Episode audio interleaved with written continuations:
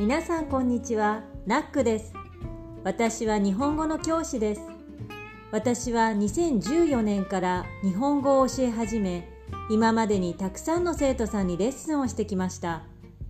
フランスにいると日本語を聞く機会がなかなかありませんから生徒さんのリスニング力アップのためにこのポッドキャストを始めました。今は YouTube もやっています。日本の伝統的な行事や文化日本の食べ物などについて紹介しています。